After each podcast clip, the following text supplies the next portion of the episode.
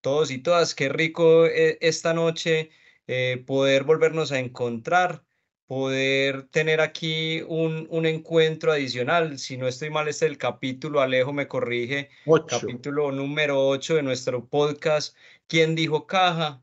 Eh, simplemente recordarles que es una, esto nos, lo quisimos hacer basados en seguir lo que a nosotros nos gusta hacer, que es hablar de innovación.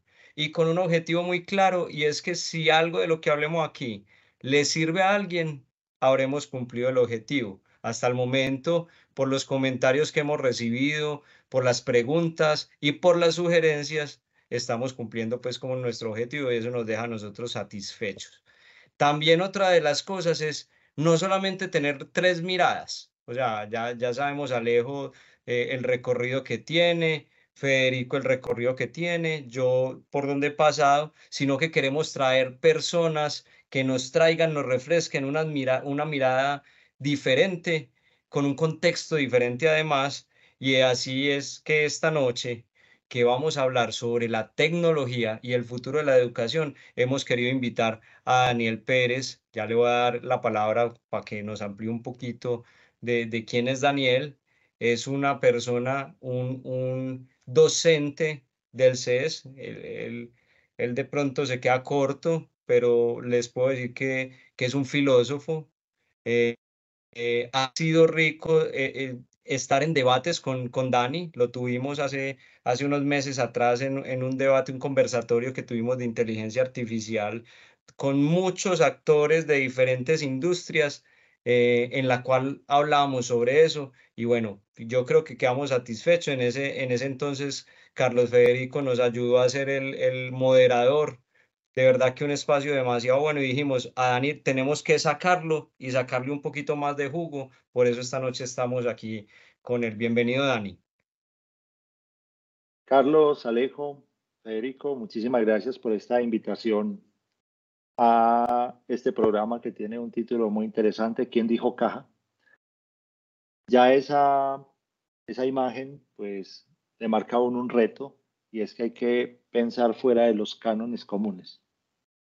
Uy, Dani, no se vaya a meter con eso porque empieza usted a pelear ahí con Federico, porque Federico es de los que dice que pensar dentro de la caja, pero bueno. y, esa es la pregunta final, Dani.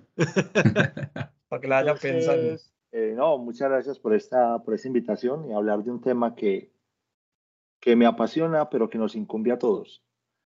Y es la pregunta permanente. ¿Qué hay que aprender?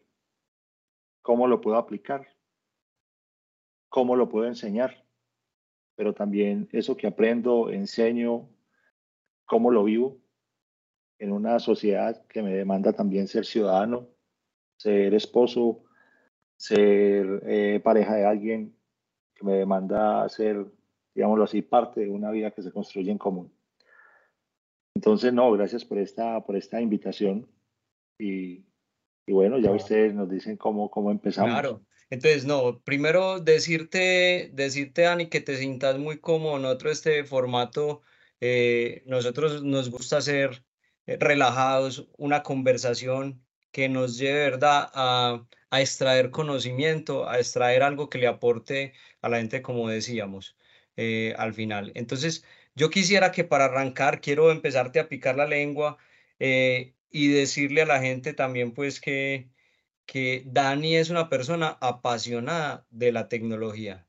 Eh, no, no todos los docentes tienen esa característica de, de, de, ser apasionados, de probar, de ensayar, de entender de tecnología, como la tiene Dani. Pero entonces yo quiero arrancar muchísimo más atrás, Dani, para que arranquemos eh, en materia y es si pudiéramos entender, hacer un corto recorrido por la evolución en las diferentes edades eh, de nuestro mundo de la educación. ¿Cómo ha venido evolucionando la educación eh, y eso con la tecnología con la evolución de la, de la tecnología, ¿qué relación tiene Dani? Bueno, ese es un reto muy grande. Incluso se me ocurren como, como dos términos para contar una historia breve. De la tablilla de arcilla de los mesopotámicos al pixel. Ah, Porque al final, pues, ese es el viaje que ha hecho la educación. De, en los mismos modos como hemos representado la escritura, pues también se muestra cómo han evolucionado cómo han cambiado las cosas. O desde Confucio hasta la inteligencia artificial agente, que es como el, el, tema, digámoslo así, grueso dentro del campo de la educación. O sea, hay una inteligencia artificial que inicialmente fue analítica, pasamos a una inteligencia artificial generativa, que produce texto, que produce imagen, y ahora pues tenemos que hacer la transición a una inteligencia artificial agente, donde cada uno de nosotros pues podría tener como una especie de exocerebro que te va a ayudar a ejecutar tareas de una forma más efectiva. Y yo pienso que ese sería como el eje de la quinta revolución industrial. Entonces, bueno, sin más preámbulos, si a mí me preguntan, cuente la historia de la educación, yo la cuento en dos palabras. La primera etapa de la educación la podemos llamar educación logocéntrica o logoteórica, donde el objetivo era que las personas pudiesen construir una vida social a partir del dominio de tres actividades básicas. Pensar adecuadamente, y por eso los griegos y luego los medievales instauraron en el sistema educativo la lógica, que es un concepto, que es un juicio, que es un raciocinio, pensar con orden, arquitectura del pensamiento. Eso que pienso expresarlo muy bien en la palabra, que es el componente de la retórica. Recordemos que gran parte de la educación era oral, no todo el mundo escribía, entonces hablar y expresar bien las ideas era un componente esencial, eso se llamó retórica. Y luego, gramática eso que yo pienso, eso que yo hablo, también escribirlo de la manera más adecuada. La educación griega y la educación medieval en el fondo puso un énfasis muy grande en ese componente, pensar, hablar y escribir muy bien. Por algo, uno de los grandes métodos de la educación medieval era la disputación. Se planteaba una pregunta, se discutía con los estudiantes y eso se llamaba método, dialéctico. Hay una pregunta, quiénes están de acuerdo, quiénes no están de acuerdo, vamos a contraponer eh, las diferentes afirmaciones, gana la afirmación que tenga más lógica y más aplicación. Luego, en la Edad Media comenzaron a sumarle otras cuatro, otros cuatro componentes a la lógica, a la retórica y a la gramática. Dijeron, también tenemos que enseñar aritmética, geometría, astronomía y música. Y a eso se le llamó las artes liberales. Es decir, una persona para poder estudiar lo que había disponible en ese momento tenía que dominar esos siete componentes. ¿Qué era lo que se estudiaba? Se estudiaba medicina, se estudiaba derecho, se estudiaba teología o se estudiaba filosofía. Para estudiar una de esas cuatro cosas, una persona tenía que dominar las artes liberales que son muy bonitas incluso, porque son las que soportan las habilidades que hoy denominamos blandas, pero que Harvard denomina power skills. Es decir, eh, las habilidades que nos permiten a nosotros salir de nosotros e ir hacia el mundo. Luego viene otro componente, el segundo concepto, desde la, desde la modernidad hasta hoy. Vamos a pasar de una ciencia que es logoteórica, es decir, centrada en la palabra, en los conceptos, a una educación centrada que vamos a llamar logomatemática experimental, es decir, vamos a tener unos desarrollos de la matemática que nos van a permitir decir, como decía Galileo, el universo está escrito en lenguaje matemático. Y el lenguaje matemático nos va a permitir a nosotros modelar las leyes de la naturaleza. Usted le hablan de la gravitación universal, cuando le hablan de la teoría de la relatividad, demuestran una fórmula matemática. Eso se llama modelización teórica. Convertimos una ley en lenguaje matemático. Pero también le vamos a agregar otra cosa, la comprobación experimental. Entonces pasamos de solo saber cosas a una ciencia que experimenta para poder fundamentar el conocimiento. Y luego viene como un, tercer momento de la, de la educación y es que esa ciencia logomatemática experimental va a comenzar a producir objetos y es la revolución industrial. Vamos a reemplazar la fuerza de las manos humanas y de los animales, la vamos a reemplazar por las máquinas, pero esas máquinas son diferentes a los aparatos o objetos técnicos que teníamos o desarrollábamos antes, porque estas máquinas ya van a estar movidas por un principio físico. Una máquina está movida bajo el criterio de la termodinámica. Y la tecnología pues va a ser un objeto que tiene como base un principio físico que nosotros controlamos y por eso podemos tener los avances tecnológicos que tenemos. Entonces digamos que esta primera etapa o esta fase 1 está relacionada a qué enseñamos y cómo lo enseñamos y cómo lo aplicamos. Luego, después de la Segunda Guerra Mundial, vamos a agregar un nuevo componente y ese nuevo componente está relacionado con el nacimiento de las computadoras. Digamos que el nacimiento de la computación va a comenzar a transformar la forma de enseñar porque van a hacer el e-learning. Inicialmente era un aprendizaje asistido por un computador, años 60, 70, 80, pero luego vamos a comenzar en los 90 a consolidar el e-learning. Claro, donde se acumula el conocimiento, pues se necesitan nuevas formas de transmitirlo. No sé si a ustedes les tocó estudiar con Moodle o con la plataforma de Blackboard, que son plataformas para el apoyo del e-learning que se llaman plataformas LMS, que son eh, plataformas para la gestión del aprendizaje. Y luego pues comienzan a, a, dinamizarse los métodos. Viene toda la teoría de la interactividad. Vamos a buscar eh, una educación que transmite conocimientos de manera más amena, más interactiva, con video, con voz, generando nuevas experiencias. Seguramente también conocen, por ejemplo, el auge que tuvo alrededor del 2005 en adelante una, una institución que se llama Khan Academy, cuando crearon los MOOCs, que eran eh, cápsulas rápidas de enseñanza y de aprendizaje. Incluso, pues yo creo que esos son, eh, ustedes no han oído hablar de Julio el Profe, que hace MOOCs, explica fórmulas matemáticas en dos, tres minutos.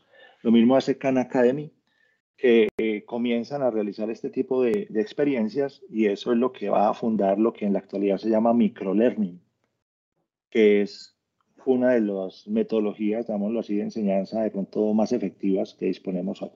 Entonces, digamos que dentro de esta historia, pues, eh, uno la podría contar como en esos conceptos. Primero una educación logoteórica, luego una educación logomatemática experimental y luego una educación mediada por la tecnología. Esto no nos puede llevar a perder de vista un, concepto que se mueve y se mueve incluso desde la, desde la UNESCO. Por allá en el año 96, la UNESCO publicó un informe que se llamaba El tesoro que encierra la educación, donde dice que hay cuatro aprendizajes que la educación debe favorecer en una persona. Aprendizajes más que contenidos. Primero, que esa persona aprenda a ser, construya una vida a partir de valores. Segundo, que esa persona aprenda a vivir y a convivir, a vivir con sentido y a convivir con otros, ser ciudadano del mundo. Tercero, que esa persona aprenda a hacer, es decir, que desarrolle habilidades, que desarrolle competencias que le permitan vivir y transformar el mundo en el que está. Claro, la mayor riqueza de un país está en el cerebro de los habitantes. Un principio de justicia es ayudar a las personas a desarrollar sus mejores capacidades. Entonces, aprender a hacer. Y finalmente, yo creo que este es el quid del asunto, es aprender a aprender. En un mundo donde el conocimiento se duplica de manera exponencial, o más bien crece de manera exponencial, la pregunta ¿qué enseñar? se hace más difícil de responder, porque estamos en la era de la información infinita. Entonces, más bien enseñémosle a la gente a gestionar sus propias necesidades de aprendizaje, porque la universidad no le puede enseñar eh, todo lo que se necesita para vivir. La persona va a salir de la universidad a seguir aprendiendo durante el resto de su vida. Entonces, aprender y enseñar, aprender, yo creo que es el reto que tendríamos dentro de toda esta historia eh, básica que hemos compartido. Dani, pero vení, para que, para que empecemos aquí a, a, a, conversar chévere, porque es que yo creo que hoy se está satanizando mucho el tema del avance tecnológico, pues, porque hoy lo vemos así como muy, muy, eh, muy, relevante, pues, a, como antes, pero yo creo que la, la, en la educación siempre la tecnología ha estado. Yo no sé si Alejo se acuerda, si Fede, lo que pasa es que para nosotros de pronto ya hoy eso no es tecnología, pero en la época de nosotros cuando me enseñaban con acetato y, y, las diapositivas que ponía el profesor, pucha, para mí eso era tecnología. Y, y eso, y, y, esa tecnología así como tan, tan, ¿qué? Tan tangible, no, no, no tiene muchos años tampoco atrás, o sea, pues no mentira, sí, yo tengo 47 años y, y, te estoy hablando que me acuerdo de, de, lo, de los acetatos por allá en, en tercero, cuarto de primaria, y no sé si Alejo y Fede se acuerdan, exacto, el proyector, y no sé si Alejo y Fede se acuerdan cuando entró los computadores por primera vez a ser parte ahí, pues como de, de, de la experiencia del, del, de la educación. Incluso, incluso ahí, Carlos, yo, yo, digamos que no, no es para irnos tan lejos, pues, eh, ni cuarto de primaria. Pues yo empecé a dar clases también en la universidad en 2003 y también seguían los, seguían los acetatos, pero no era porque no, no, no porque no existían los computadores ni porque no existiera un PowerPoint pues para hacer una presentación, sino porque la tecnología era muy cara y no podría haber un proyector para cada salón, ¿cierto? Eh, entonces todavía seguía la tiza y el acetato de 2003, póngale que por allá 2015, no, por allá 2010, pero es mucho tiempo eh, y yo creo que uno de los limitantes de la tecnología es eso, el recurso al alcance de. Pienso yo, Dani, no sé si, si también se puede ver desde ese, desde ese punto de vista. Y perdona, Alejo, que, que meta ahí la cucharada para ver que es tan amigo, pues, como de, de, los métodos. Yo creo que, que los métodos iban cambiando. Antes era 100% como el profe, el profe el que, el que impartía, y después se fue llenando como de, de unas herramientas que le, permita, le permitían a él eh, echar mano de otras cosas. O sea, cuando le ponían a uno la película con el cassette o, una grabación en una grabadorcita o ese acetato del cual estamos hablando. Pero entonces sí se notaba como esa transición en el método. Entonces, no, no, no se fede alrededor de eso. ¿Qué, qué, qué ves vos? Pues ves que a mí me gusta, así, mejor dicho, Dani lo pone muy bonito eh, porque es transitar por el desarrollo de, de los saberes.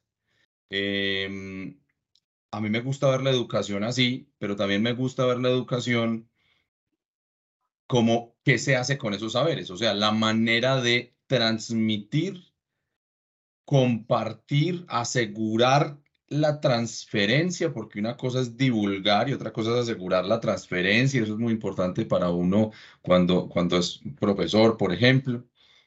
Y una cosa importante y es la creación de conocimiento que se da en el aula.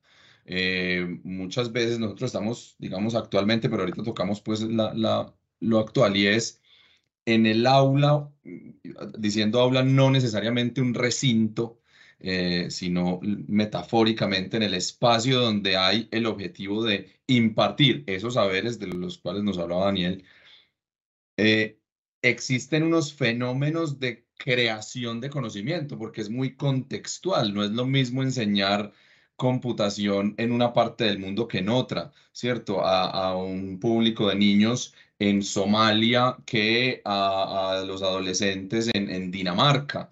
Entonces la educación debe ser muy contextual porque de alguna manera la educación debe tener un fin último, no es la educación por la educación, sino también la educación como por el bienestar. Entonces, la manera como se transmiten esos saberes, la manera como se crea conocimiento en el área, la, en el aula, perdón, la manera como se comparte entre los mismos alumnos y no solamente unidireccionalmente de profesor hacia los alumnos, sino en ese ecosistema que se forma en el aula.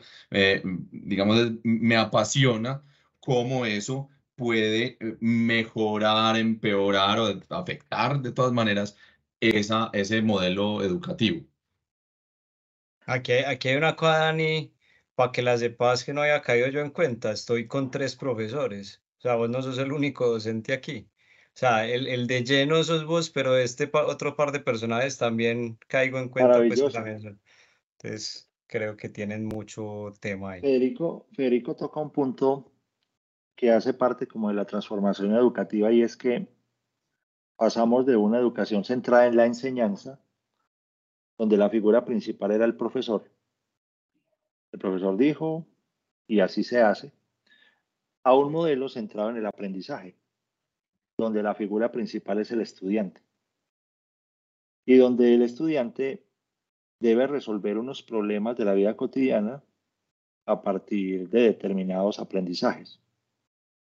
Entonces, digamos que ese modelo es el que se está tratando de evidenciar hoy. Y esto ha significado para las instituciones educativas un dolor de cabeza, porque en el fondo decimos que el protagonista es el estudiante, estamos centrados en el aprendizaje, pero las universidades siguen siendo en su mayoría asignaturistas a la clásica.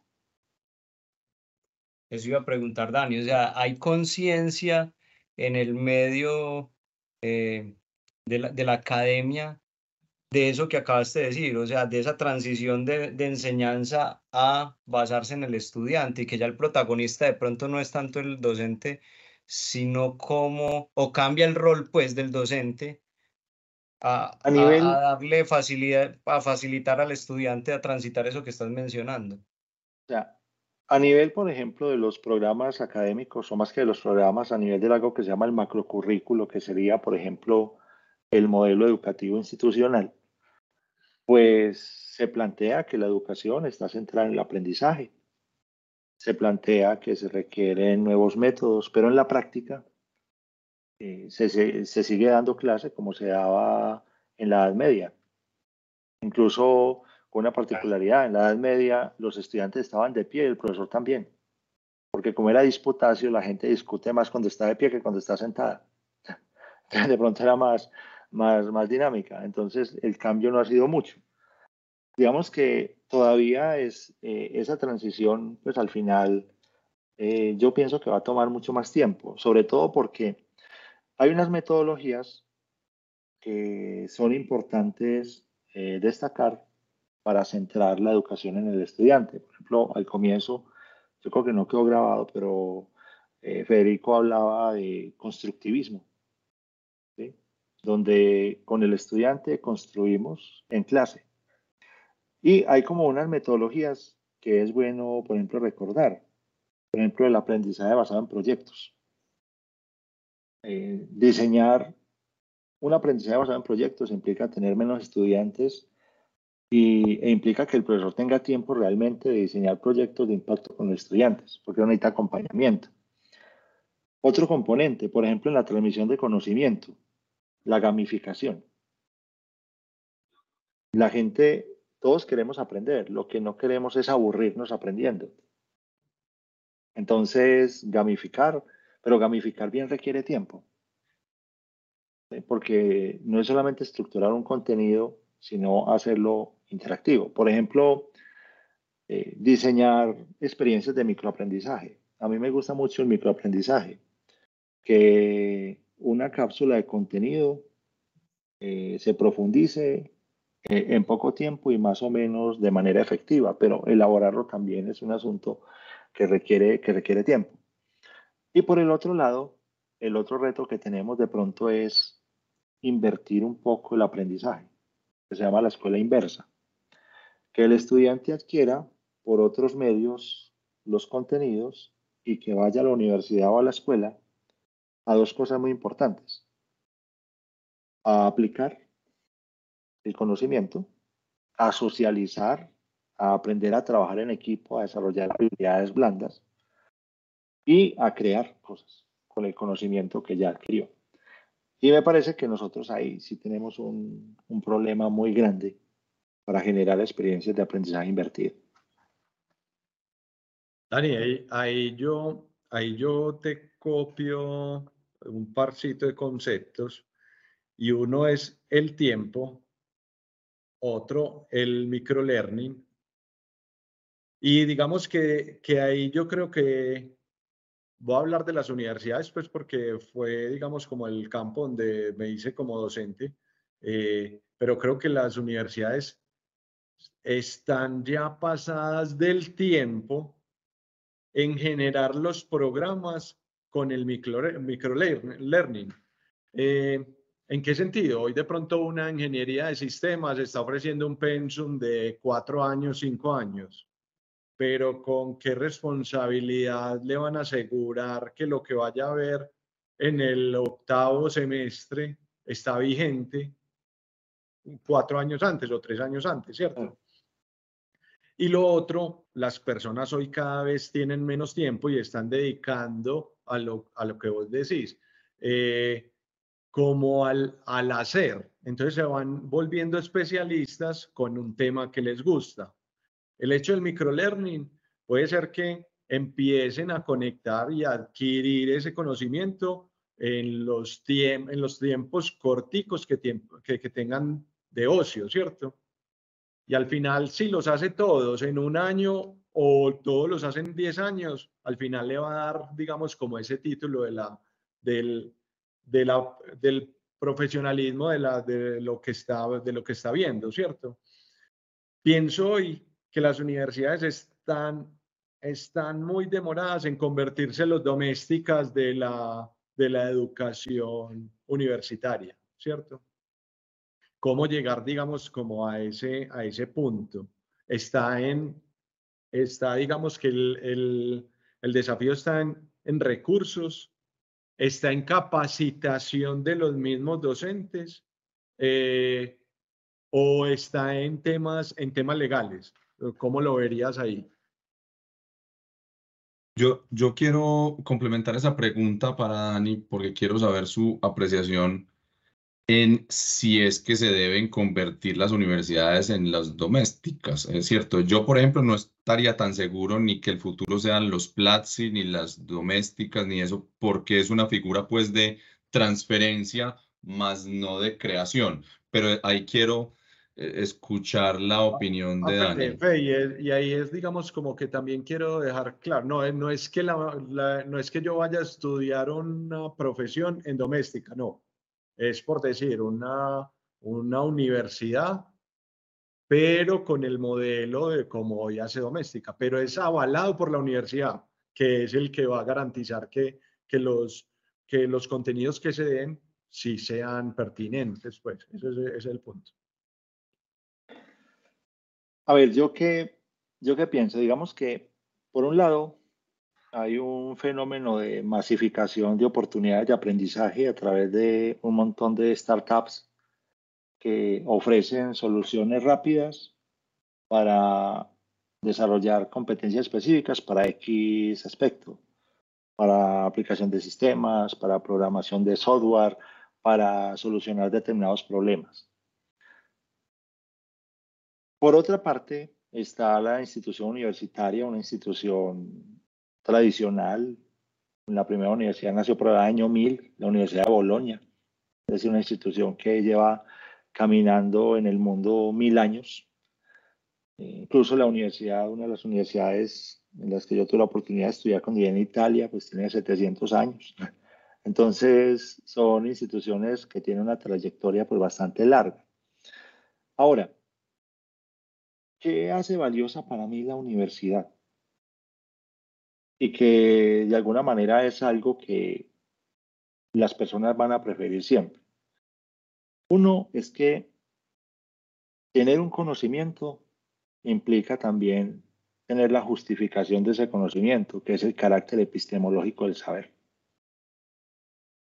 En las bases técnicas y aplicadas, las personas desconocen la episteme de su ciencia. Hacer ciencia es también ser consciente de las posibilidades del alcance del conocimiento, del contexto del descubrimiento, del contexto de la justificación, del sentido de la ciencia. Y ese es un componente que está presente en la universidad. O sea, no sería lo mismo que alguien estudie medicina, que tiene un componente técnico y científico muy fuerte, fuera una institución universitaria donde no le enseñen también las dimensiones epistémicas de su disciplina. Entonces, esto es que ese, ese concepto es lo que separa al científico al técnico. Técnico resuelve problemas, incluso hace parte de una educación muy mercantil, porque sucede lo mismo con un sistema. Se va a un técnico, contrata otro porque hay mucha gente formada. Porque es el modelo mercantil, el modelo del reemplazo. Pero por otro lado está también el sentido de la ciencia. Por allá en el año, los años 70, nace una disciplina que se, llama, que se llama bioética, que es ética aplicada a la protección de la vida en todos sus componentes. Y el autor se llamaba Van Rensselaer Potter. Y él dice, a mí me preocupan tres cosas. Era la Guerra Fría. Primero me preocupa el paternalismo médico. Necesitamos que los pacientes sean autónomos. Es decir, que el paciente no sea un menor de edad cuando entra al hospital, sino que él pueda decidir si quiere un tratamiento y que sea protagonista del tratamiento. Segundo, me preocupa el futuro de la humanidad. Tenemos mucho conocimiento, pero tenemos fines muy confusos. La bomba atómica fue mucho conocimiento con un fin demasiado confuso. Entonces él dice, necesitamos reestructurar los fines. Y tercero, me preocupa el sentido de la ciencia. ¿Con qué objetivo aumentamos el conocimiento? Entonces, esa dimensión epistémica a mí me parece que la tienen las universidades. Lo que pasa es que hay que capitalizarla mejor en un mundo donde la velocidad requiere que una persona se emplee más rápido. Y hay un reto y es que el confinamiento universitario a mí me parece muy problemático. Es decir, que una persona tenga que confinarse cinco años en una institución es también muy problemático. Entonces yo creo que aquí la solución no la tenemos, no tiene una sola persona, es un asunto de cómo las instituciones vamos a, dialogar con ambas cosas, con la fluidez, pero también con la formación epistémica de la persona. Dani, ¿y, cómo, y cómo aquí utilizamos mucho hackear ese sistema, porque es que además eh, yo veo las generaciones nuevas, ¿sí? Las generaciones nuevas están en otro chip donde eso que dijiste de confinamiento, nada que ver. Y aquí entonces hablo de, ya hay pues tecnología como la realidad aumentada, la realidad virtual que me permiten hacer visitas, ¿cierto? Visitar virtualmente sitios, inclusive socializar con compañeros, y, eso no es de ahora pues con el metaverso, los pelados vienen jugando eh, videojuegos con gente de todo el mundo desde hace rato, ¿cierto? O sea, socializando en un mundo paralelo desde hace rato, pasa que puso de moda ahora pues con la palabra del, del metaverso. Entonces, ¿cómo hackear el sistema de, oíste, si yo quiero como hablamos ahorita, mercar unas competencias que me van a servir para lo que yo quiero hacer de manera rápida, que hablabas de esa velocidad para emplearse. O sea, yo me quiero emplear rápido. Yo puedo hacer un curso de siete meses de desarrollador y seguramente voy a tener un trabajo muy, muy buen pago y no necesariamente me tengo que ir a vivir a la ciudad para la cual está la compañía donde yo trabaje, ¿cierto? Entonces, ¿cómo puedo yo hackear el sistema donde yo vaya mercando a gusto esa personalización del estudiante. Ve, yo quiero estudiar esta materia o este curso en la Universidad de Barcelona, pero voy a ir a Medellín y en EAFIDE encontré otra cosa y que yo vaya sumando esas capacidades o esas competencias que voy desarrollando a través de, de todo eso que voy marcando y finalmente no me exijan un título avalado solamente por una universidad, sino que yo voy demostrando que voy adquiriendo de conocimiento, pero también a la vez que soy capaz de ponerlo en práctica y eso va a ayudar a que esa velocidad de emplearme que, que estabas mencionando. Entonces, yo me pregunto es eso, Dani, ¿cómo hackear el sistema porque las generaciones que vienen atrás vienen con, esa, con esas necesidades, por decirlo así. ¿Cómo hacer mucho más flexible el sistema? Sí. Eh, ah, bueno, eh, Federico. Ah, me acuerde, que usted dos. no, no, pero, pero es, Federico complica las preguntas. Exacto, le quiero poner picante esa vaina porque. eh, Puchi, se nos va acabando el tiempo que pesar.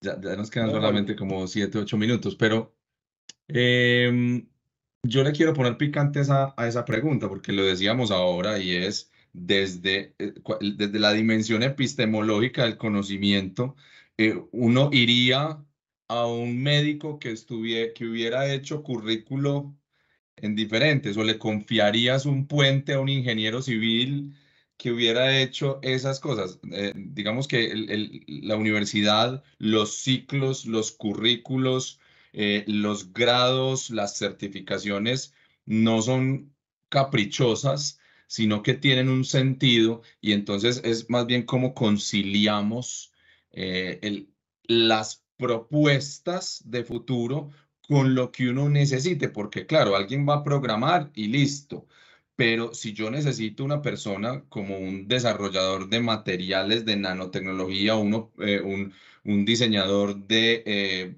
torres de enfriamiento, una, eh, algo que tenga que ver con energía nuclear, eso lo necesita el mundo mucho más que muchas otras cosas. Entonces, yo quiero complementarte y, y ponerle picante a esa pregunta es, cuál es, o sea, hacia dónde deberíamos llegar, hacia qué tipo de sistema educativo que de verdad me mm, certifique que una persona puede aplicar conocimiento, teniendo en cuenta que inclusive hoy los certificados no garantizan pues la, idoneidad de la persona, pero cómo hacemos que la tecnología nos ayude para eso. Yo creo que, a ver, por ejemplo, hay disciplinas académicas que necesitan de la universidad. Por ejemplo, la medicina o citas es una que necesita mucha universidad.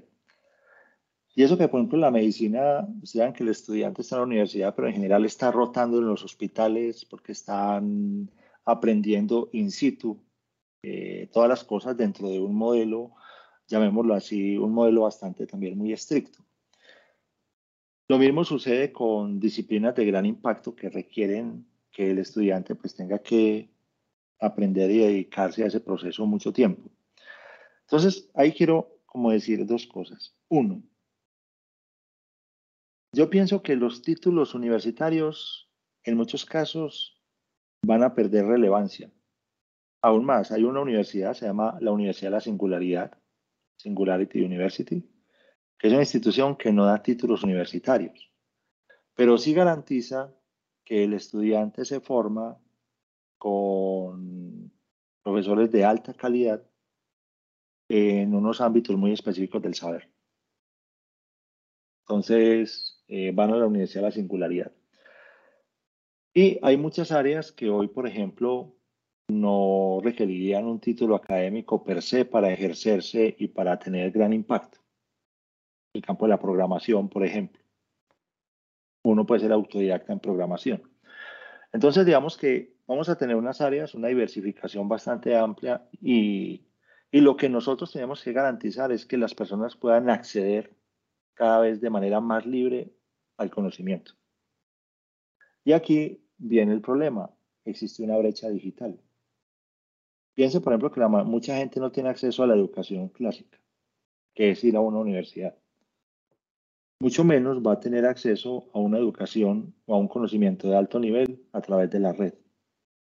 Entonces, democratizar el conocimiento es un asunto que también es importante. Ahora, por ejemplo, colocabas el ejemplo de África. Hay zonas de África, por ejemplo, eh, África, India, eh, aquí mismo en Sudamérica. Hay lugares donde la educación primaria, por ejemplo, aún no ha llegado. La educación primaria y nosotros estamos hablando de transformación digital en educación. Entonces, digamos que esos retos son bastante amplios porque son muy contextuales. Nosotros, pues, tenemos un ambiente donde tenemos universidades que tienen un excelente nivel y que están buscando esa transformación en, en, un contexto donde todavía las personas pues tienen una mentalidad también un poco conservadora en torno a la educación. Entonces yo pienso que eh, las sociedades pues van aflojando para que esos cambios, esos cambios se den. Y como para no alargar más la cosa, yo diría que hay como cuatro retos que tendríamos como en la educación superior o en la educación en general. El primero es que la educación se puede hacer para todos, no solo para unos pocos, una educación de calidad debería ser para todos. Ese es un tanto, es tan importante ese reto que es un objetivo del desarrollo sostenible, creo que es el número cuatro. Educación de calidad para todos. En los ODS, a uno le dicen el objetivo cuatro. El segundo gran reto es que esa educación esté centrada en el estudiante y que también exista la forma como de hacer aprendizaje a la carta. Y si está centrado en el estudiante, pues debería atender a las posibilidades que el estudiante tiene el estudiante ya ha creado redes académicas con las cuales se relaciona. Eh, yo tengo estudiantes, por ejemplo, que ya juegan en equipos, eh, eh, son gamers y ganan dinero por jugar porque juegan en equipos internacionales y hay todos unos torneos impresionantes al respecto. Tienen unas redes y pues la educación debería también leer como esos intereses del estudiante, que no es que no quiera aprender, sino que está aprendiendo bajo otros intereses, centrada en el estudiante. El tercer componente es que hay que hacer una gran tarea y es la organización del conocimiento. Conocimiento que es imposible organizar porque es tanto que ni una persona ni una institución lo puede hacer. Necesitamos la inteligencia artificial para organizar el conocimiento eh, y necesitamos profesores formados para eh, poder eh, tomar el valor más agregado de ese conocimiento. Yo creo que, y aquí es donde viene un reto, cuando uno habla con profesores, cuando hablamos con muchas personas, hay muchas personas preocupadas porque dicen la inteligencia artificial me va a reemplazar. Yo creo que la inteligencia artificial no va a reemplazar a los profesores. A un profesor lo va a reemplazar otro profesor que sepa manejar la inteligencia artificial. Total. A un médico en algunas especialidades, radiología o dermatología, no lo va a reemplazar una IA, pero lo va a reemplazar un médico, otro médico dermatólogo que sepa manejar la inteligencia artificial y que sepa obtener datos de alto significado de esas interacciones. Entonces, organizar el conocimiento es un reto, sobre todo porque la información es infinita. Y el cuarto componente es que la universidad y la educación tengan más posibilidades de conexión para el estudiante que pueda estudiar en Harvard o que pueda estudiar en Europa o que pueda estudiar en cualquier otro lugar y que eso forme parte del currículo del estudiante para acceder a un título en una institución. Así que hayan menos fronteras para que el estudiante pueda formarse en diferentes ámbitos. Y eso sí es un reto. Las universidades desde el 97 hablan de internacionalización, pero es una internacionalización con demasiados obstáculos, entre ellos el obstáculo económico. Pero digo que ahí es donde están como los cuatro retos que yo consideraría dentro de este marco de la educación actual. Dani, eh, se le puede agregar un, se le puede agregar un reto. Claro. El, el, des, el desgano, el desgano de los estudiantes o de los jóvenes en usar la tecnología. Eh, ¿Por qué lo digo? Casualmente esta semana estuve en un aula otra vez, en una universidad, eh, que me invitaron pues como a evaluar unos, unos proyectos y resulta que pues eran, eran digamos que estudiantes muy, muy iniciando la carrera, pero no usaban inteligencia artificial. Eh, no, casi que ni usa, casi que ni consultaban en, en, en Google cosas eh, que fuera en pro del, en pro del proyecto. Eh, entonces se veía como ese desgano de usar la, de usar la tecnología. Y, y, y puede que yo esté equivocado, pero obviamente está el punto es que yo puedo, que yo puedo ser un gamer y entre comillas, pues que estén diciendo no hago ningún esfuerzo, o puedo ser youtuber, o puedo ser un influencer, y la verdad es que la tecnología van a ser tres aplicaciones de redes sociales en las, en las cuales me pueda mover, ¿cierto?